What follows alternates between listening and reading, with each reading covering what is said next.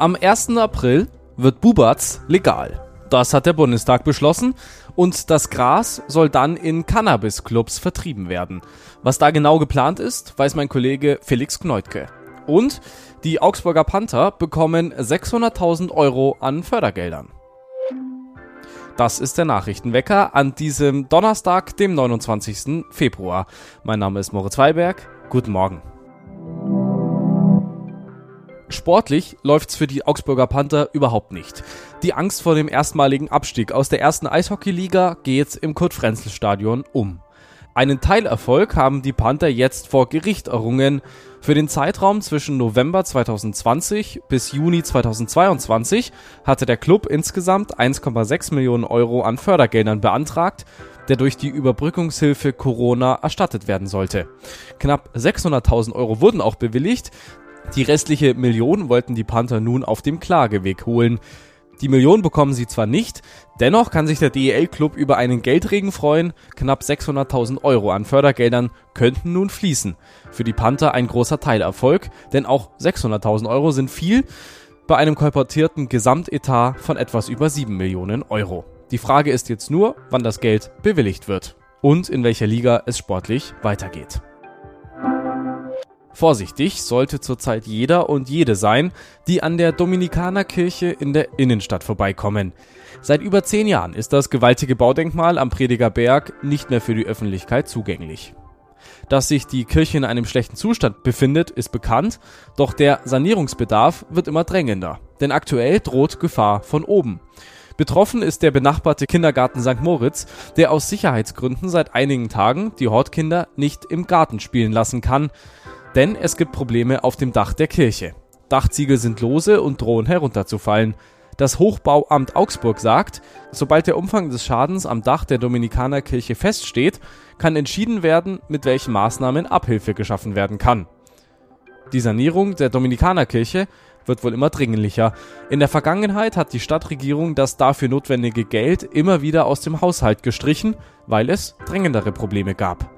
Zuletzt hatte der Kulturreferent Jürgen Enninger in Aussicht gestellt, dass es dieses Jahr mit den Bauarbeiten dort vorangehen soll. Wie er damals sagte, sei der Plan, die Kirche 2025 wieder zu eröffnen.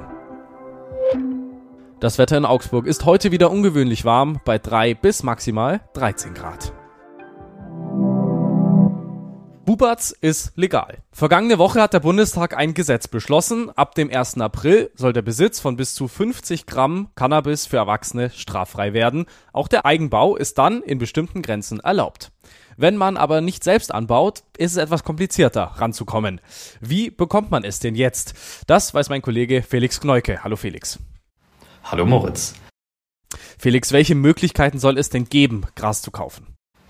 Im Prinzip gibt es zwei Möglichkeiten, du hast es schon gesagt, der Eigenanbau ist die eine und die andere ist über Cannabis-Clubs. Es gibt noch eine, die wird es in ausgewählten Modellregionen geben, so nennt sich das. Das sind so ein bisschen diese Shops, wie man es aus Amsterdam kennt, wo man einfach reingeht und sich das Cannabis kauft.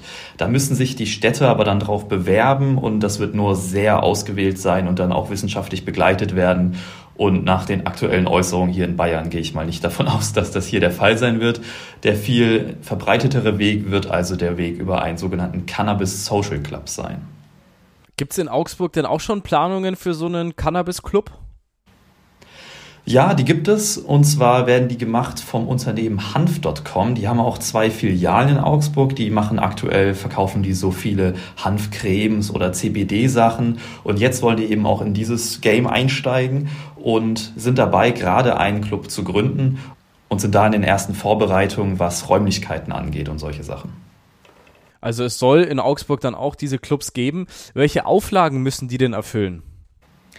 Ja, da gibt's eine Menge Auflagen, die die erfüllen müssen. Zum Beispiel darf das Cannabis nur direkt vor Ort in den Räumlichkeiten übergeben werden. Also ich kann mir das zum Beispiel nicht nach Hause liefern lassen, was natürlich auch ein bisschen problematisch sein kann, wenn ich irgendwie erkrankt bin oder einfach nicht die Möglichkeiten habe, in die Innenstadt zu gehen und mir dort das Cannabis abzuholen. Und dann ist es auch so, dass nur die Mitglieder das anbauen dürfen, nur die Mitglieder dürfen es vom Anbauort zum Abgabeort transportieren. Es darf alles also nur innerhalb der Mitgliedsstrukturen stattfinden. Und so wird natürlich manches ein bisschen schwieriger gemacht. Wie sehen denn die Betreiber, auch die den Social Club planen, die Legalisierung? Die müssen ja eigentlich rundum glücklich sein, oder? Ja, die sehen das prinzipiell positiv. Sie sehen natürlich sowas wie diese Übergaberegelung ein bisschen kritisch, aber sonst sehen Sie es erstmal positiv. In dem Fall ist es das Interessante, dass es ja eigentlich ein Unternehmen ist und in diesen Social Clubs dürfen die kein Geld verdienen. Das ist wie so ein ganz normaler EV-Verein aufgebaut. Das ist also profitfrei. Es geht also nicht darum, Gewinne zu erzielen. Trotzdem sehen Sie das positiv, weil Sie das als einen Schritt zur vollständigen Legalisierung ansehen. Also die vollständige Legalisierung, wo wir dann alle irgendwann unser Cannabis in Shops kaufen können. Und da wären die dann natürlich direkt vorne mit dabei, weil sie auch durch diese Clubs schon Infrastrukturen wie eben so Anbauorte geschaffen hätten. Jetzt wird ja viel über das Thema Prävention gesprochen. Bis das Gehirn voll ausgereift ist, das ist ungefähr mit 25, kann ja Cannabis auch Schaden anrichten.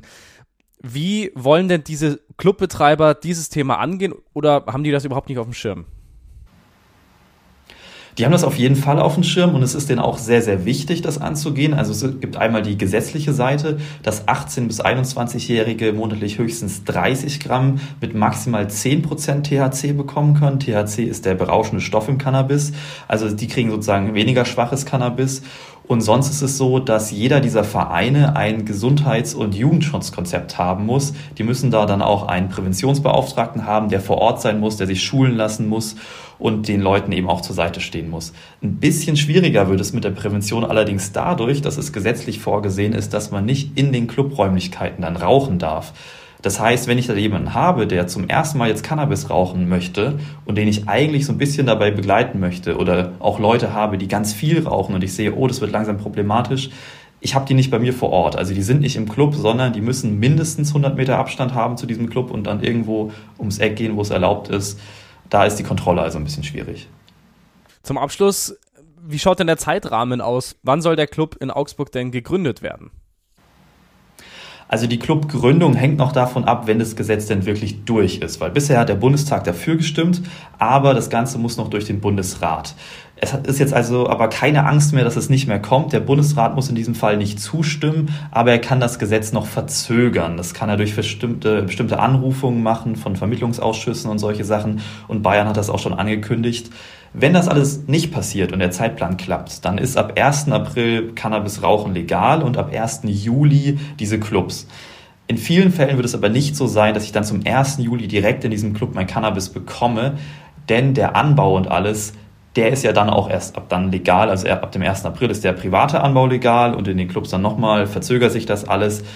Ja, aber falls das alles so kommt, dann ab 1. Juli in den Clubs und in Augsburg soll der dann auch noch als kleine Info in der Nähe vom Bahnhof die Abgabestelle haben. Also, dann geht's los mit der Cannabis-Abgabe. Felix Knolke hatte dazu die Infos. Danke, Felix. Gerne. Heute endet der Februar und er war so warm wie nie zuvor gemessen. Es war kaum zu übersehen, dass es dieses Jahr im Februar nicht wirklich winterlich war. Den Eindruck, den bestätigen nun die Zahlen des deutschen Wetterdienstes. Die Durchschnittstemperatur in Deutschland lag in diesem Monat bei 6,6 Grad. Der Vergleichswert der Referenzperiode von 1961 bis 1990 liegt bei 0,4 Grad. Selbst im Vergleich zu der deutlich wärmeren Periode von 1991 bis 2020 fällt der diesjährige Februar aus der Reihe. Er ist immer noch gut 5 Grad über dem Durchschnitt. Noch nie war es in Deutschland in diesem Monat auch nur annähernd so warm. Der deutsche Wetterdienst nennt diesen Wert beispiellos. Der bisherige Rekord stammt aus dem Jahr 1990 und liegt mit 5,7 Grad fast ein ganzes Grad unter dem diesjährigen Februar. Die Digitalwährung Bitcoin hat gestern zum ersten Mal seit zwei Jahren die Schwelle von 60.000 US-Dollar überschritten. Damit setzte sich der Aufstieg der wichtigsten Kryptowährung fort, der im Januar begonnen hatte. Erst vor zwei Jahren hatte der Bitcoin die Marke von 50.000 Dollar geknackt.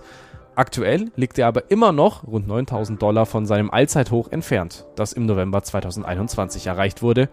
Ein Jahr später war der Kurs dann allerdings auf unter 17.000 Dollar abgestürzt. Das aktuelle Interesse wurde nach Einschätzung von Experten vor allem durch die Zulassung spezieller Bitcoin-Fonds in den USA ausgelöst. Diese Bitcoin-ETFs wurden von der US-Börsenaufsicht genehmigt. Sie sind neu und sollen den AnlegerInnen ermöglichen, in den Bitcoin zu investieren, ohne die Digitalwährung selbst direkt zu kaufen oder zu besitzen. Allerdings gibt es auch warnende Stimmen, etwa die Deutsche Verbraucherzentrale. Bitcoins seien aufgrund der Risiken, von starken Kursschwankungen bis zum Totalverlust, als Geldanlage nicht zu empfehlen, erklärten die VerbraucherschützerInnen zuletzt. Das war das Wichtigste aus Augsburg und der Welt für diesen Donnerstag. Wir hören uns morgen wieder. Ich bin Moritz Weiberg. Ciao.